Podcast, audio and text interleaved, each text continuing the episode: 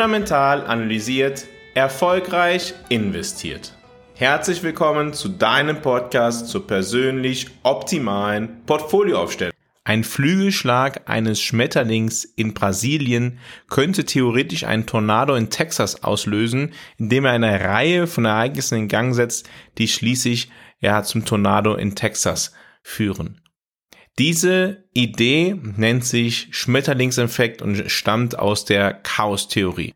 Warum beginne ich diese Podcast-Folge heute so? Ich tue es deshalb, weil es ein Land gibt, es gibt eine Situation am Kapitalmarkt, die genau so etwas auslösen könnte.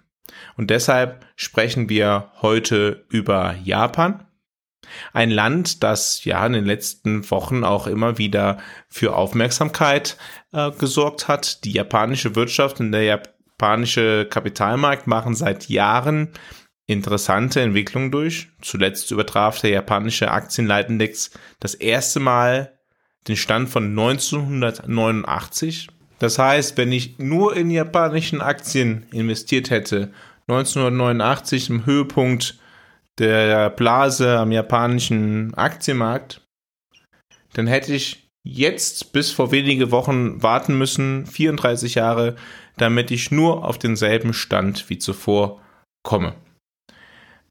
Eine wichtige Lehre eigentlich am Kapitalmarkt. Ja, typischerweise mit längeren Laufzeiten, mit längeren Fristen, die man hat, wird man mit Aktien selten Verluste machen aber es kann halt auch anders kommen. Und Japan ist so das Beispiel, dass man zwar für 34 Jahre warten muss, wobei Japan auch die große Ausnahme ist. Aber es ist ein interessanter Faktor, dass jetzt gerade die japanische Kapitalmärkte es geschafft haben, diesen Stand zu übertreffen und derweil die japanische Wirtschaft in die Rezession gefallen ist.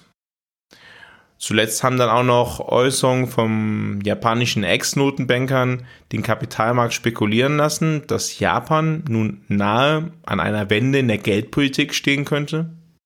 Die Verzinsung von einjährigen japanischen Staatsanleihen das erste Mal seit 2015 positiv. Und nun ist die Frage, ist das wirklich das Vorzeichen einer Wende in der japanischen Geldpolitik und was bedeutet das für die internationalen Kapitalmärkte? Ist es ein Schmetterlingseffekt. Blicken wir zunächst einmal zurück auf die Entwicklung Japans. Diejenigen, die den fundamentalen Kompass lesen, wissen, dass ich einen besonderen Fokus auf Japan im letzten Frühjahr gesetzt habe, taktischer Natur. Der Grund waren die kurzfristigen Rahmenbedingungen für die Aktieninvestitionen in Japan. Mittel- bis langfristig schätze ich die japanischen Wachstumschancen als nicht besonders attraktiv ein, doch kurzfristig hatten sich gute Möglichkeiten ergeben. Dies hat, wie die Kapitalmarktentwicklung zeigt, auch gut funktioniert, war unter Risiko-Rendite-Gesichtspunkten vertretbar. Wenn wir auf einen ETF über Japan schauen, der MSCI Japan auf US-Dollar, dann stellen wir fest, dass der in den letzten zwölf Monaten knapp 24 Prozent Gewinn gemacht hat. Wenn man nur auf den japanischen Leitindex schaut, dann sieht das noch viel impulsanter aus, dann ist die Steigerung noch viel höher, aber das unterschätzt dann den Währungseffekt. Diejenigen, die auch den fundamentalen Kompass lesen, den ich jede Woche unter fundamentalanalysiert.substack.com veröffentliche, die wissen auch, dass diese Position taktischer Natur mit Japan mit Erfolg geschlossen wurde. Dies hatte vor allem den Grund, dass die Wolken beim japanischen Konjunkturverlauf ich schon aufkommen sehen habe und tatsächlich ist die japanische Wirtschaft nachfolgend in die Rezession gerutscht. Dies hat den japanischen Aktienmarkt jedoch nicht davon abgehalten, sich weiter positiv zu entwickeln. Doch ich versuche im fundamentalen Kompass immer die beste taktische Positionierung gegeben einem Rendite-Risiko-Verhältnis zu erreichen. Der Grund, weshalb sich der japanische Aktienmarkt positiv entwickelt hat, die japanische Geldpolitik wurde entgegen der Erwartungen vieler nicht wesentlich verändert und nachdem die Verzinsung von zehnjährigen japanischen Staatsanleihen auf bis zu 1% gestiegen ist, ist sie zuletzt wieder gesunken. Die bisher ausgebliebene große Kehrtwende der japanischen Geldpolitik führte auch dazu, dass der japanische Yen auf einem 20-Jahre-Tief gegenüber dem US-Dollar verweilt. Nur die kurzweilig niedrigeren Zinsniveaus in den USA haben dem Yen Anfang des Jahres geholfen. Der niedrige Yen macht die japanischen Unternehmen verhältnismäßig wettbewerbsfähig. Die Bevölkerung leidet natürlich unter einem schwächeren japanischen Yen. Auslandsreisen oder importierte Güter werden teurer. Man kann sich halt nicht mehr so viel leisten insbesondere keine Güter, die aus dem Ausland kommen. Man kann weniger Urlaub machen mit dem Geld, was man verdient. Interessant ist festzuhalten, dass Japan wieder mal trotz super lockerer Geldpolitik und abgestürzter Währung in die Rezession gefallen ist. Nun die Frage ist, kommt doch noch das Ende der super lockeren Geldpolitik in Japan?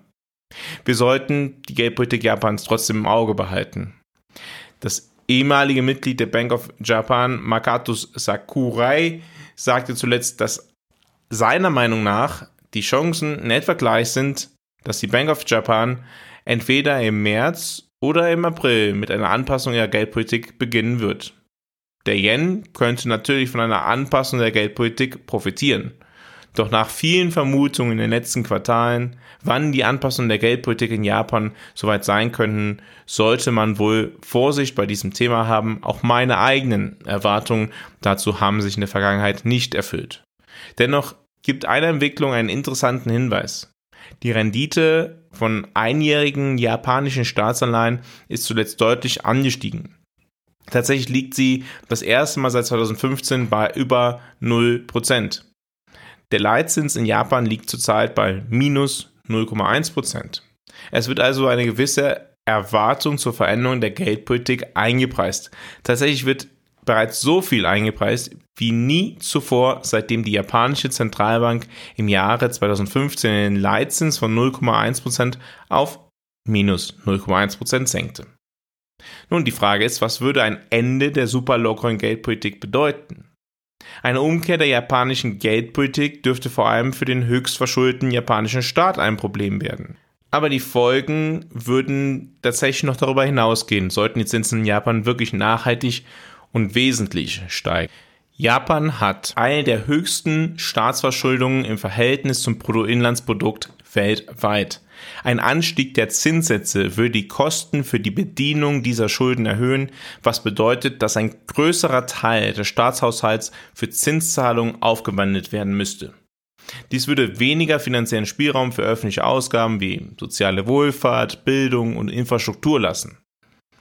Japan hat auch eine hohe inländische Sparquote und ein großer Teil der Staatsanleihen wird von inländischen Akteuren gehalten, einschließlich Banken, Versicherungsgesellschaften und privaten Haushalten. Höhere Zinsen könnten zwar die Sparanreize erhöhen, aber gleichzeitig würden in den Büchern von den Besitzern der Staatsverschuldungspapiere Verluste entstehen. Viele japanische Banken halten große Mengen an Staatsanleihen in ihren Portfolios. Ein Anstieg der Zinsen würde den Wert dieser Anleihen verringern, was zu Verlusten für die Banken führen könnte. Dies könnte die Kreditvergabe einschränken und negative Auswirkungen auf die gesamte Wirtschaft haben. Aber höhere Zinsen haben natürlich auch Auswirkungen auf den privaten Sektor. Höhere Zinsen könnten die Kreditkosten für Unternehmen und Haushalte erhöhen, was Investitionen und Konsum dämpfen kann. Da die japanische Wirtschaft stark von der Inlandsfrage abhängig ist, könnte dies das Wirtschaftswachstum insgesamt verlangsamen. Auch haben die höheren Zinsen Wechselkurseffekte. Höhere Zinsen könnten den Wert des Yen beeinflussen, was wiederum die Exportwirtschaft Japans beeinträchtigen könnte, da ein stärkerer Yen die japanischen Waren im Ausland teurer macht. Auch steht der Japan vor massiven demografischen Herausforderungen einschließlich der alternden Bevölkerung und der schrumpfenden Erwerbsbevölkerung. Höhere Zinsen könnten die Kosten für Renten und gesundheitliche Vorsorgen weiter erhöhen und den Druck auf die öffentlichen Finanzen verstärken. Insgesamt würde ein höheres Zinsniveau die Kosten für die Schuldenbewirtschaftung erhöhen und könnte negative Auswirkungen auf die Wirtschaft haben, was die Herausforderungen, vor denen der japanische Staat sowieso steht, noch einmal verstärken würde. Aber wir sprechen heute auch über die Auswirkungen auf die globalen Kapitalmärkte. Höhere Zinsen in Japan könnten Kapitalflüsse beeinflussen, indem sie Anleger dazu veranlassen, Kapital in japanische Anleihen umzuschichten, was die Renditen in anderen Märkten beeinflussen könnte.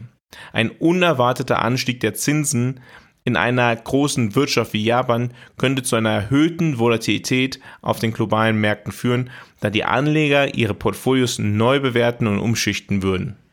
Mit der Veränderung des Zinsniveaus in Japan gehen auch Wechselkursbewegungen einher, die wiederum den globalen Handel und die Investitionsströme beeinflussen können. Doch der wichtigste Punkt ist wahrscheinlich, dass die Geldquelle für viele globale Spekulationen teurer werden würde.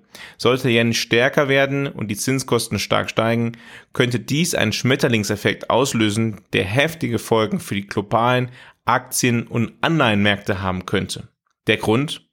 Ein Carry Trade. Was tun Spekulanten zurzeit und in den letzten Jahren? Sie verschulden sich in Yen zu niedrigen Zinsen oder zu niedrigsten Zinsen und investieren in den USA oder Europa zu höheren Zinsen. Dieser hat massive Liquidität an den Märkten gesichert. Dies ist auch ein Grund für den abgestürzten Yen. Sollte sich dieses Verhältnis umdrehen, gegebenenfalls auch noch mit niedrigen Zinsen in den USA und Europa, könnte aus kleinen Entscheidungen in Japan schnell ein Tsunami entstehen. Im fundamentalen Kompass, den ich wie gesagt jede Woche unter fundamentalanalysiert.substack.com veröffentliche, habe ich diese Woche meine Sicht auf die Wahrscheinlichkeit einer Veränderung in der japanischen Geldpolitik dargestellt. Darüber hinaus beschreibe ich, was die Folgen von dieser Veränderung wären und wie sich der Tsunami entfalten würde.